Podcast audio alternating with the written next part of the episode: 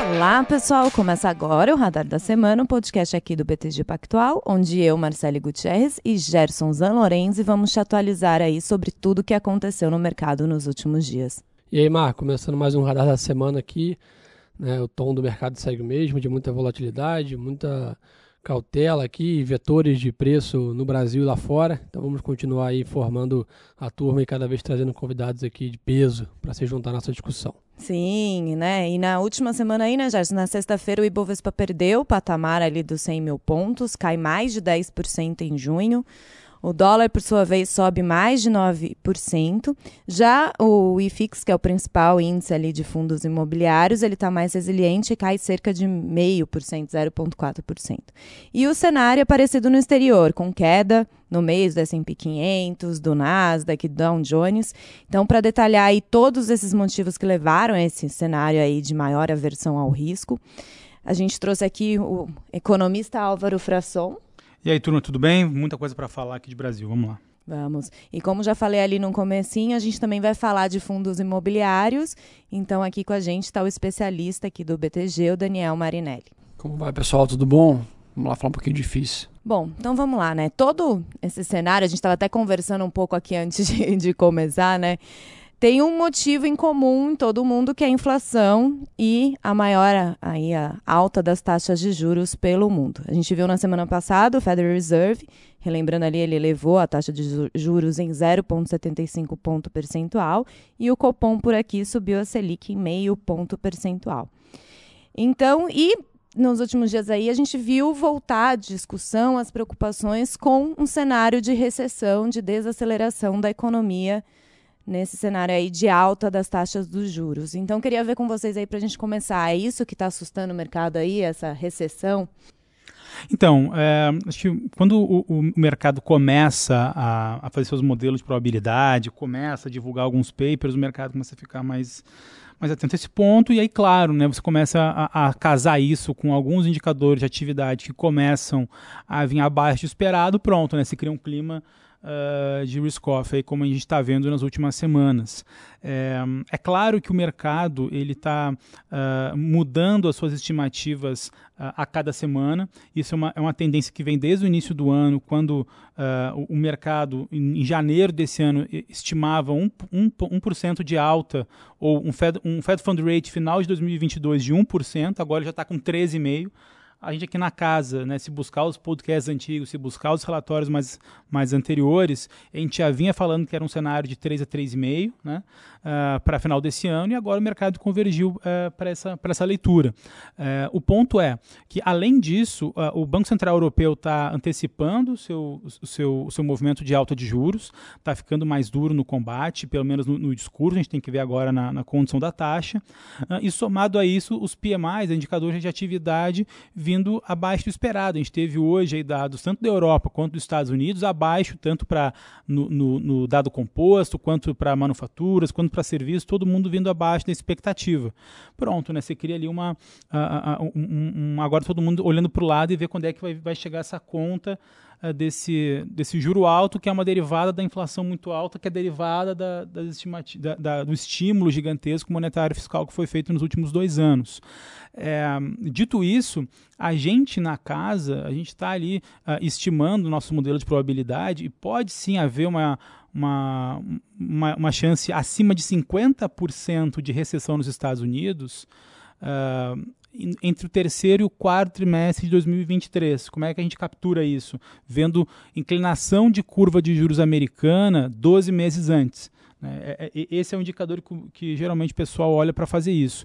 Uh, e, dada essa esticada dos juros uh, americanos, né, vale lembrar, né, o Federal Reserve uh, no, a dois, no, no, dois FOMCs né, anteriores, ele estava indicando duas de 50. Aí na última semana mudou o jogo, ele deu uma de 75, deixou em aberto a próxima, o próximo movimento.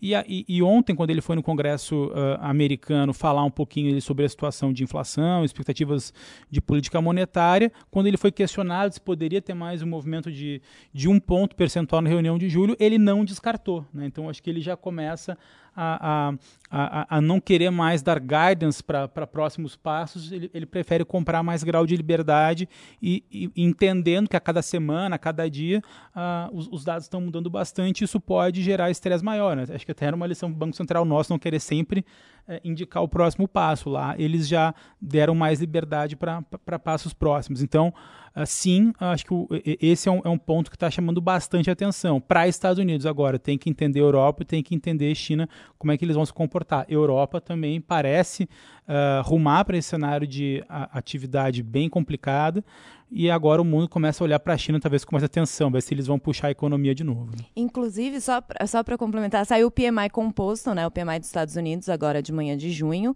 com sinais de desaceleração, como o Álvaro já falou, foi 51,2 pontos contra 53,6 em maio. É, eu acho que, e todo esse movimento que o Álvaro está comentando com a, com a gente aqui, né, a gente tem que entender que isso vai né, vai, já está e vai continuar gerando uma grande precificação de ativos é, no mundo todo, que não é um, um movimento comum né, que acontece a todo momento. Né? Basicamente, você tem ciclos longos nos Estados Unidos, né, de juros altos ou baixos, né, diferente aqui do Brasil.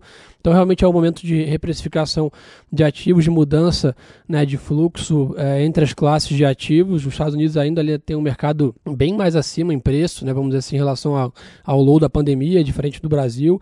E aí o Scalabro levantou um ponto bom, né? ainda tem algumas economias chaves né, que estão ainda no início desse processo. Né? Então, por exemplo, a Europa ainda está, né, o Banco Central Europeu ali, tá para começar né, a iniciar esse processo. Então, os Estados Unidos está ali no mais né, no começo do que para o meio, vamos dizer assim, nesse processo também. Então ainda tem muita água para passar embaixo dessa ponte.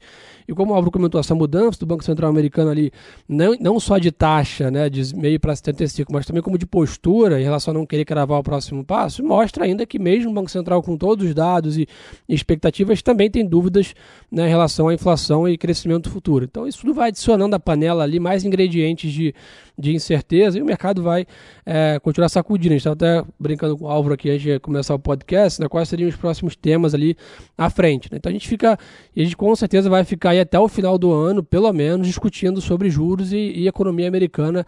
É, e acho que cada mês que passa, cada decisão, a cada dado, a gente vai estreitando né, as projeções e, e tendo mais é, curacidade ali na, nas projeções. Mas enquanto está com esse cenário bem brando né, de, de projeção, de crescimento, de inflação e tal, o mercado vai continuar com, esse, com essa volatilidade elevada, sem dúvida. E, Marinelli, como que isso pega nos fundos imobiliários? Todo cenário aí de alta de juros, desaceleração da economia, como que fica? Bom, vamos lá, fundo imobiliário, né? Acho que o, o Álvaro aqui passou um panorama muito interessante da, da questão e do cenário macroeconômico. Ele, ele é um cenário é, ainda de incertezas. O Gerson, já pegando a ponte, falando um pouquinho aqui do mercado né, de ações e de, de renda variável como um todo, e, e de ativos como um todo, na verdade, tendo impactos e sendo afetados por esse aumento potencial das taxas de juros, é, principalmente norte-americanas, fundos imobiliários não escapam também dessa mesma ótica. Né? Então, acho que quando a gente olha aqui para fundo imobiliário, é, você tem esse efeito negativo indireto desse aumento potencial aí da taxa é, longa de juros ali dos Estados Unidos. É, eu digo isso porque isso também afeta a nossa taxa de juros. Né? Então, quando a gente pega as nossas as taxas de juros no nossas de longo prazo, né? A gente tem como é, parâmetro é, um, uma, precificação, uma pre precificação em fundo imobiliário que leva em consideração essas taxas. Né? Então, se, se, a gente tem hoje né, um nível que a gente é, não espera cair, né, se manter e talvez até subir, a gente potencialmente pode ter um impacto negativo aqui para fundo imobiliário. Né? Qual que é o lado positivo aqui? Talvez ver um pouquinho mais do copo cheio né, do que o copo vazio é, você tem tido uma melhora significativa aqui nos fundos em termos operacionais. Né? Então, quando a gente olha aqui, por exemplo, para shopping center, Acho que ninguém esperava o nível de consumo que a gente está tendo hoje aqui para os shopping centers ao longo desses últimos meses. Né? Você pega é, é, o primeiro trimestre, segundo trimestre a gente vai ver, mas o primeiro trimestre muito forte aqui para não só para os fundos de shopping center, mas para as empresas né, de shopping center. Uh, isso tem sido muito positivo. A gente tem visto é, especificamente aqui para os FIIs um aumento substancial aqui na distribuição de dividendos. Né? É, então, isso só de um lado do shopping center. A gente vê isso em galpão logístico, acho que acabou sendo é, é, muito, muito claro ao longo dos últimos anos. É, laje corporativa também um, uma situação positiva, talvez um pouco menos frente a shopping center, mas já mostrando realmente que as empresas estão voltando aí para os escritórios. A gente já vê queda na taxa de vacância em São Paulo para ativo de alto padrão. Então, operacionalmente falando, os fundos eles têm, têm caminhado é, para frente. Né? Isso é positivo porque a gente, né, para o investidor na, na ponta final, o que ele quer é o rendimento. E o rendimento ele a, gradualmente vai ser é, elevado por conta dessa melhora operacional. Né? Em contrapartida, você tem essa questão da, das taxas de juros. Né? Então, assim, eu, eu, não vejo no curto prazo um gatilho de upside muito forte para os fundos imobiliários, mas é uma excelente oportunidade para quem tem um horizonte de investimento mais de médio e longo. Que é um pouco da filosofia da indústria, né? que é fundo de acúmulo de patrimônio, renda, né? Acho que para quem é o quem é o investidor de carteirinha de FI, vamos dizer assim, continua alocando e, e reinvestindo os dividendos, é, muitos agora reduzindo seu preço médio, né? Lá na frente vai colher os frutos, né? É exatamente isso, né? Porque, vamos lá, o, o, investimento em fundo imobiliário tem filosoficamente um, um, investimento em um imóvel, né? Você não vai comprar um imóvel e vai desfazer do seu imóvel daqui a três meses, né? Então, é, eu acho que falta um pouco dessa, desse perfil do investidor, dessa consciência do investidor é, de investimento em um imóvel, que é um fundo imobiliário, só que ele aqui ele tem diversas vantagens, liquidez, é, potencial de diversificação, tem o gestor fazendo um trabalho para ele. Né? Então, é, para você que está exatamente buscando um bom investimento a um bom preço, é, que te é, é, tem essa rentabilidade mensal, o fundo imobiliário não pode faltar na sua carteira. Legal. E esse cenário aí todo de inflação, voltando um pouco aí para o cenário macro, a gente vê aí no noticiário maior efeito no preço dos combustíveis, né? E diversas discussões aí no governo de medidas de auxílio, que vão desde, na semana passada a gente viu ali mudança do presidente da Petrobras, nessa semana falando aí mudança da lei das estatais, agora nos últimos dias voucher para os caminhoneiros, é, aumento do Vale Gás. Então, como que vocês estão vendo aí, Álvaro, todas essas medidas aí de auxílio para conter essa alta dos combustíveis? Bom, acho que a medida, acho que ela está muito focalizada nesse tema, porque talvez ele, ele tenha um headline, um headline muito, muito grande, né? É o tema, acho que em foco no mundo. Só que vale lembrar que não necessariamente se você reduzir a expectativa de, de preço de combustível, você reduz a expectativa de inflação como um todo, né? Porque uh, quando você olha o, os núcleos de inflação, que exclui exatamente esses bens mais voláteis, como alimentos, combustíveis, energia e tudo mais, a inflação continua muito alta também. Então, uh, parece mais ser uma medida uh, não exatamente foca focalizada em resolver uma questão de inflação excepcional de curto prazo, mas sim numa, numa focalizada num tema que talvez uh, gere uma, se, se uh, resolvido ou pelo menos suavizado, gera uma, uma, uma, uma, aprovação ou uma expectativa de aprovação do governo um pouco melhor, né? que, que nesse ano a gente sabe que é, que é importante. É, bom, assim, o, do que, que, a gente levantou, né? Assim, acho que a, a, PEC 16, né, que é a PEC dos combustíveis, ela é, é ela está sofrendo algumas alterações. Então, estão uh, desistindo de alguns temas para colocar outros, né? Que outros temas são esses, né? Acho que um auxílio emergencial de 200 reais uh, para uh, até o final até o final desse ano, uh, dobrar o Vale Gás. Né? Esse, esse, auxílio de 200 teria um impacto de 23 bi, o Vale Gás mais 2 bilhões. esse auxílio caminhoneiros que você comentou para de mil reais por mês para 700 mil caminhoneiros teria um impacto de 4 bilhões. tem também uma outra, uma outra intenção que é dar a gratuidade no transporte público para idosos, que seria de 5 bilhões, e mais auxílios à Santa Casa de 2 bilhões. Tudo isso daria 35 bi. Mais o que sobraria, digamos assim, da PEC 16, somado tudo dá 50. Né? A gente até estava conversando antes. Se você pegar isso, somar uh, uh, a parte do PLP 18, uh, que é a, a parte dos estados e municípios, uh, que, que, tem esse risco de judicialização por parte dos governadores, uh, são mais 50 bilhões de reais. Então, assim, essas medidas somadas têm um impacto de 100 bi para esse ano. É, levado em conta que hoje a gente tem uma projeção de 93,5 bilhões é, de reais aí de primário para o setor público, se tudo isso for aprovado e, e, e conseguido colocar uh, na rua agora nas próximas semanas, a gente sairia desse cenário de, de superávit para um cenário de zerar ou até um pequeno déficit em 2022, mesmo com uma arrecadação muito forte por conta do, do preço das commodities que uh, subiu bastante. O Brasil, com uma economia comoditizada, se beneficia desse movimento. Então fica claro assim o, o, o, acho que o impacto fiscal para esse ano.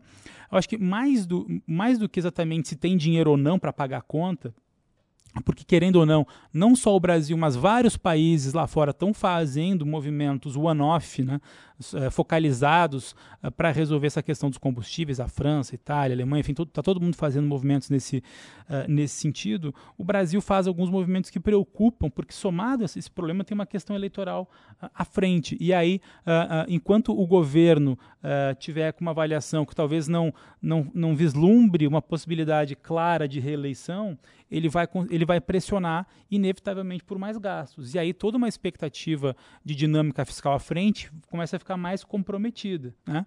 Uh, e aí isso reflete em mais risco o país, em mais prêmio na curva de juros. Então, assim, a gente não vê as medidas como uh, talvez as mais assertivas. Né? Acho que o principal aqui é você fazer uma medida focalizada. Uh, talvez o auxílio aos caminhoneiros é uma, é uma medida interessante, uh, o Vale Gás também. mas agora, você talvez cortar impostos para até quem anda de carro de luxo, né, pagar gasolina mais barata, não, não é uma estratégia que parece muito inteligente, não é focalizado. Né? e aí o governo acaba gastando mais para tentar, enfim, ter uma aprovação um pouco melhor, mais generalizada. Então, não parece uma estratégia aí muito, muito interessante, o fiscal fica comprometido. E volta até dos gastos, a discussão toda aqui. É, mais esse ponto, né? Porque aí, e, e aí eu acho que esse, é, um, esse é, uma, é uma coisa preocupante, né? A gente viu aí na, nessa semana, teve a, a, a divulgação do, das diretrizes do plano de governo da candidatura Lula-Alckmin, né? E aí tem 121 pontos, se não me engano, na, na, na diretriz lá que a gente bateu um olho e, e, e mandou uma, uma análise aqui para a turma aqui dentro, uh, mas um deles continua que é a revogação do teto de gastos uh, e, e, querendo fazer uma outra, uh, uma outra proposta fiscal. Claro que ali é, é uma coisa muito mais simples, não detalhou como é que vai ser feita essa outra outra maneira de, de manter a credibilidade fiscal sem teto de gastos, mas isso é mais um adicional de preocupação do mercado. Né? Ah, então, assim, qual, pelo menos quais pontos disso aí não estavam não estavam na conta? Não, não foi colocado na conta revogar ah, a autonomia do Banco Central. Pelo menos isso Uh, isso foi positivo. A lei trabalhista, eles suavizaram o discurso em relação àquela prévia que eles tinham mandado no, no início do mês. Né? Eles tinham colocado em revogar a, a, lei trabalhista aprovada no governo Temer e agora eles, eles colocam em atualizar ou melhorar a lei trabalhista. Né? Ou seja, uh, fica uma coisa meio comunicada do Copom. Né? Você, fica pegando ali palavras para tentar uh, ah, para tentar ver, para tentar interpretar o que, que, exatamente quer dizer esse plano de governo. Ainda tem muita coisa para acontecer, a gente não sabe, mas acho que voltando ao, ao, ao, debate todo, né, acho que o fiscal volta a ficar muito, uh, muito no centro da discussão, porque a inflação, claro, é o principal problema. Uh, só que a inflação ela acaba impactando muito na, nas expectativas ou nas intenções de voto. As pesquisas têm mostrado isso de uma forma muito clara. Quem é mais sensível à renda está votando uh, no, no, opositor e quem não é sensível à renda vota no atual governo. Isso está isso tá muito claro. Uh, e aí, para tentar recuperar esse gap, é populismo fiscal, né? mais medida fiscal à frente. Então, é um cenário que a gente está monitorando com bastante cuidado. e, de novo, né, acho que coloca bastante risco na conta uma coisa importante, talvez, a detalhar também, né? Uh, poxa, Aura, então, eu, o Gerson estava fazendo morning call hoje, a pergunta de câmbio tá, voltou a ficar mais recorrente por conta desse, dessa subida e tudo mais, uh, mas vale lembrar, né? Uh, não só a moeda Brasil estressou, a moeda de todos os emergentes estressaram, México, Colômbia, Peru, Chile, todo mundo teve risco país estressando mais nas últimas semanas, e aí, é como geralmente moeda tem muito, tem uma, tem uma, uma correlação muito grande Paridade, com, né? com, é, com, com o risco país, quando você tem um estresse risco país, você tem um estresse da moeda. Então não foi só com o Brasil. Qual que é o ponto? A volatilidade da moeda brasileira está maior que essas outras moedas. E justamente para essas questões eleitorais à frente, que os outros fora a Colômbia, que tinha agora já, já foi definido, mas todos os outros não têm esse, essa questão eleitoral que o Brasil vai enfrentar nos próximos meses. Né?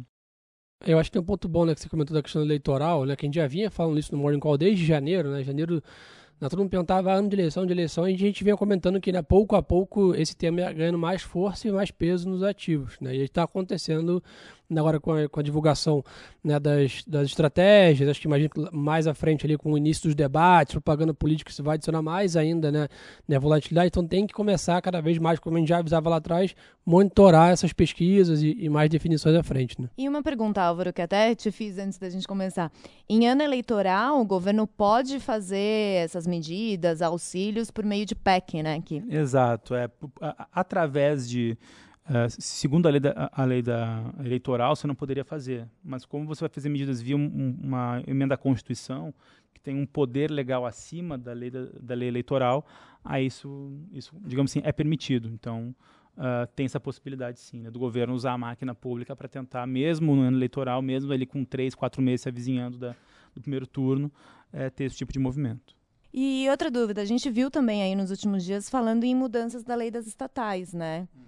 Até o, o, o, PT, né? Acho que teve uma declaração da Glaze Hoffman falando hoje também dessa mudança, o governo atual também falando. O que, que seria essa mudança da, das leis das estatais? Porque ela foi criada em 2016 para impedir exatamente a interferência política nas empresas estatais, né? Exato. É, então, a, a, então não, é revogar a lei, mas é, digamos assim, suavizar ou flexibilizar essa interferência política, né? E aí, uh, para mim, pelo menos, fica muito claro que, poxa, o, a questão dos combustíveis, ou de tributar, mudar a CSLL, ou, determinar o que vai acontecer com os dividendos da Petrobras, parece ser, mas, na verdade, mais um motivo e não a causa uh, uh, para, de fato, a, a, classe política querer flexibilizar a lei das estatais, que seria ruim, né? Do ponto de vista de governança do país como um todo, não, não é bacana.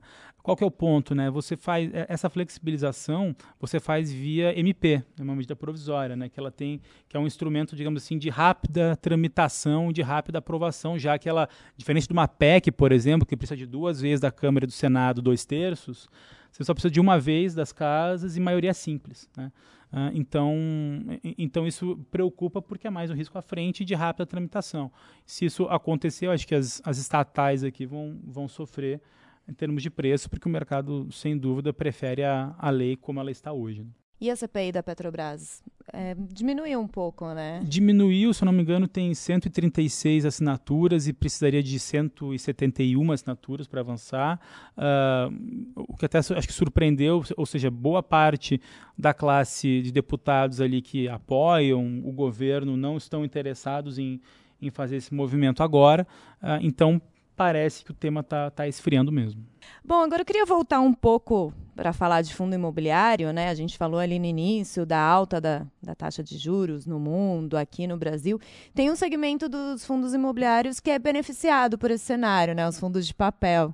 É isso aí, né? Então, você tem um, um eu acho que o benefício aqui dos fundos imobiliários é que você tem várias classes de ativos ali dentro. Né? Você tem três grandes cla classes. Você tem os fundos do tijolo, que eu tinha mencionado anteriormente, né? galpão, laje, shopping. Uh, você tem os fundos de fundos, né? que são os, os veículos que compram outras cotas de fundos imobiliários no mercado.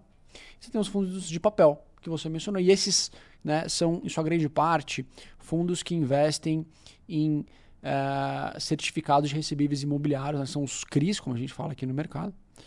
Uh, e são ativos, portanto, que eles são uh, veículos de crédito, né, de dívida. Esses CRIs, em sua grande parte, são indexados tanto à inflação, né, em sua grande parte IPCA, quanto também ao CDI. Então, quando a gente, né, enfim, desde o do ano passado, esse ciclo de alta, de pressão inflacionária forte e, portanto, a necessidade do Banco Central de elevar as taxas de juros, fizeram com que esses fundos se destacassem, porque a taxa nominal de rendimento que eles estão pagando é, foi elevada de uma forma bastante é, é, intensa. Né? Então, tanto que a, a, nossa carteira recomendada aqui no, do BTG Pactual, a gente veio ao longo do, né, do último ano fazendo cada vez mais trocas para aumentar a participação dos fundos de papel do nosso portfólio. Né? Então hoje, por exemplo, a gente tem mais de 50% de exposição aos fundos de papel, é um segmento que tem ajudado muito é, de uma forma defensiva nesse momento, dado essa característica né, de realmente repassar a inflação de uma forma muito rápida é, e, buscar também rentabilizar o cotista nesse aumento das, das taxas de juros. É, e de uma forma também que intrinsecamente é, é menos volátil, é, é, são fundos que a gente gosta, em sua grande parte, porque tem uma boa liquidez. Em vez de você comprar um CRI na, né, pessoa física, você vai lá comprar diretamente um CRI, é, esses fundos, você está tá investindo num portfólio, então você está investindo em 20, 30, 40 CRIs, né, um gestor profissional fazendo essas mudanças. Eventualmente, você que é pessoa é, física que não poderia participar de uma emissão de um CRI 476, poderia entrar num fundo imobiliário que pode fazer esse tipo de investimento. Então, assim, é, os fundos imobiliários de papel têm essas características muito positivas, a gente gosta muito, eles têm se beneficiado, inclusive no curto prazo, que eu até tinha mencionado com, com o Gerson, é, se, se, no curto prazo a gente não vê um upside, né, um gatilho de upside aí para os fundos de tijolo, uh, dada essa questão da taxa de juros, para fundo de, os fundos de papel que tem algum tipo de gordurinha ainda, né, algum desconto ali em relação ao valor patrimonial, por exemplo, você pode ter sim é, um potencial upside aí da cota, o que, enfim, significa aí mais, mais retorno aí para o investidor. Sim, o dividend yield deles é bem elevado, né? Por causa a gente está falando, é, um dividendo na casa de 15% em média. Nominal, nominal, 15% nominal, mas livre de imposto de renda, né?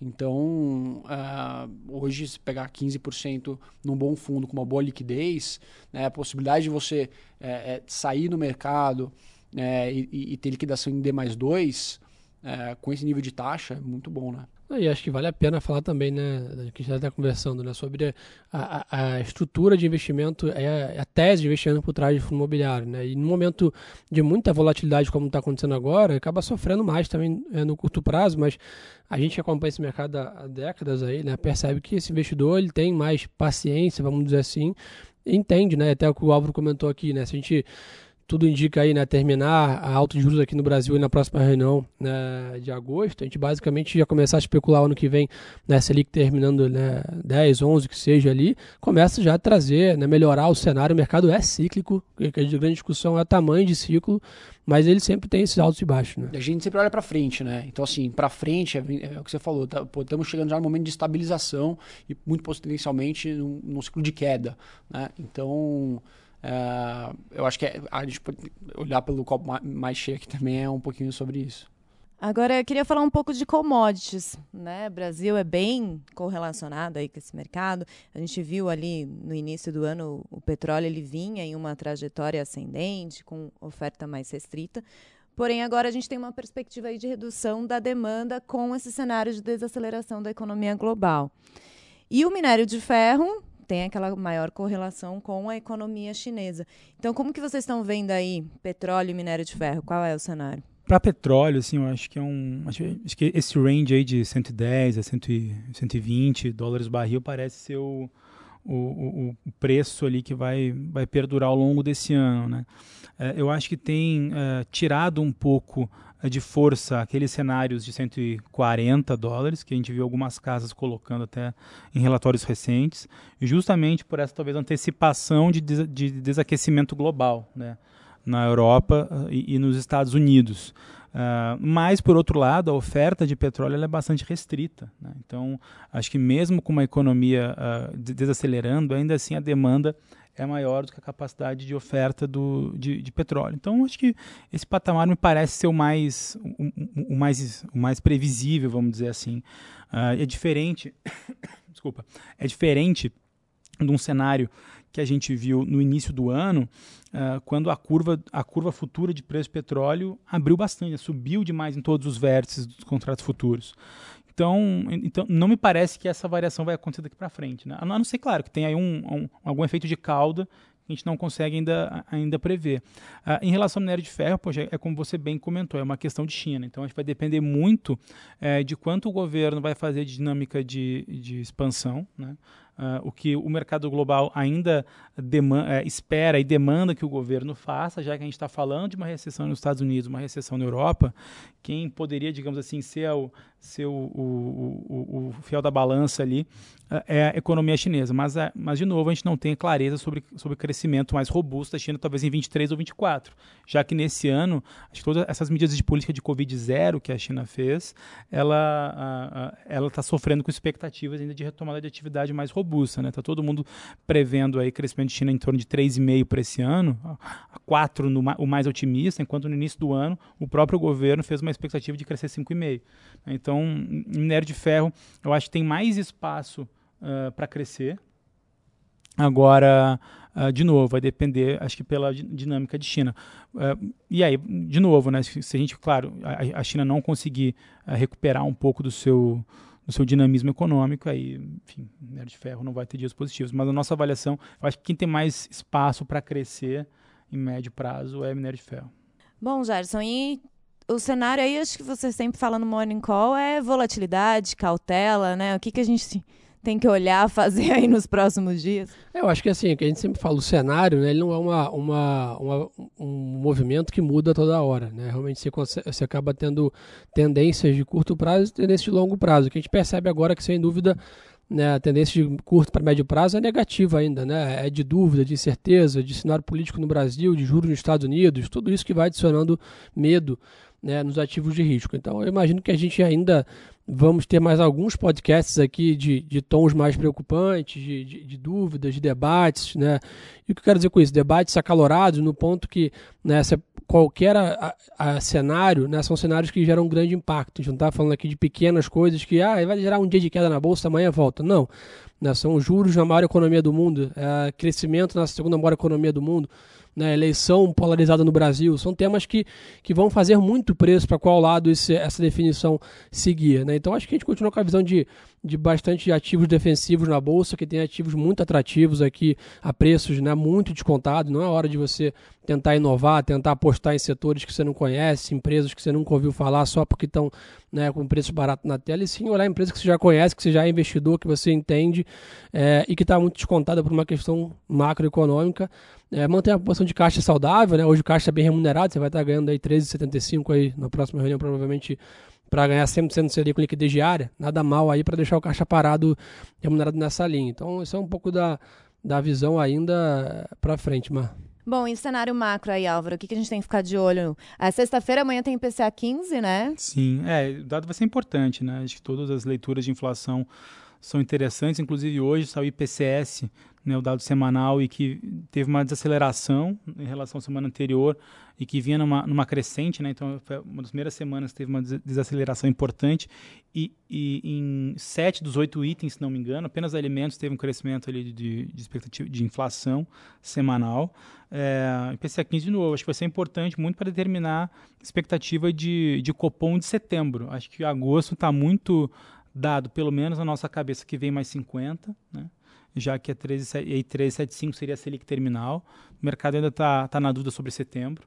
É, e eu acho que essa leitura, de, enfim, de PCA 15, de todos os outros indicadores de inflação uh, vão ser importantes. Fora isso, acho que toda essa dinâmica de Brasília é fundamental, já que uh, a, quanto maior, digamos assim, a, a dificuldade de crescimento de, de intenções de voto do, do atual presidente, maior serão as expectativas por medidas fiscais de, de por mais gastos, né? E aí estressa o mercado. Então, uh, de novo, né? Acho que é um momento onde a volatilidade ela vai imperar, onde o risco país vai aumentar. E aí, a partir disso, claro, oportunidades sempre, sempre vão existir. Mas aí a, alocação dessa oportunidade vai depender do seu perfil, do seu horizonte de investimento tudo mais. Uh, na minha avaliação, de novo, acho que leituras de inflação e medidas do que está acontecendo aqui no, no Brasil, na, em Brasília, acho que são os principais movimentos a monitorar. Legal. E em fundos imobiliários? Acho que fundos imobiliários é continuar monitorando um pouquinho a, o, o, microeconômico, né? O macro já foi bem explicado aqui. Eu acho que o micro aqui a gente tem que ter um olhar um pouco mais atento, é, entender quais são os fundos que têm conseguido, por exemplo, é, realmente ter apresentar uma queda na taxa de vacância, como é o caso das lajes corporativas, dos shopping centers, dos galpões logísticos, uh, entender um pouquinho como é que está a questão da inadimplência também dos locatários, uh, como é que você está conseguindo repassar essa inflação para esses locatários. Então é um trabalho que a gente vem fazendo aqui. É um trabalho importante que talvez não no curto prazo a gente tenha exatamente esse aumento do dividendo como a gente tinha mencionado, mas é algo que gradativamente no médio vai acontecer. Né? Então, acompanhar os melhores players, né, o top picks que a gente fala aqui, é, é, eu acho que vai ser é, é essencial para o investidor que quer, enfim, estar tá alocado nos melhores ativos pensando no longo prazo. Bom, Legal. Acho que é isso, né, Gerson? Boa, acho que é, é isso. Continuar acompanhando a gente, continuar acompanhando as lives, relatórios, né? O momento de prescreve mais estudo, mais dedicação, curadoria ali no que está sendo consumido, principalmente ano de eleição que né, bomba aí redes sociais e grupos de WhatsApp. Então acho que é o momento de ter mais cabeça fria do que nunca. Viemos um ano de pandemia, todo mundo aprendeu né, um pouco como lidar com isso, com o mercado em crash ali, como ter mais estômago. Agora a gente vai testar um pouco mais de estômago que a gente aprendeu ali em 2020. Bom, obrigada, Álvaro. Valeu, gente. Obrigado pelo, por mais esse convite. Estamos sempre à disposição aqui para o Radar da Semana. Obrigada, Marinelli. Valeu, pessoal. Grande abraço. Bom, é isso, gente. Mais um episódio do podcast Radar da Semana. Lembrando ali, não esquecer de deixar acionado o aviso ali no canal do BTG Pactual no Spotify, no Deezer, no Apple Podcast, no SoundCloud, que quando o episódio vai ao ar, a notificação chega lá. É isso, até semana que vem.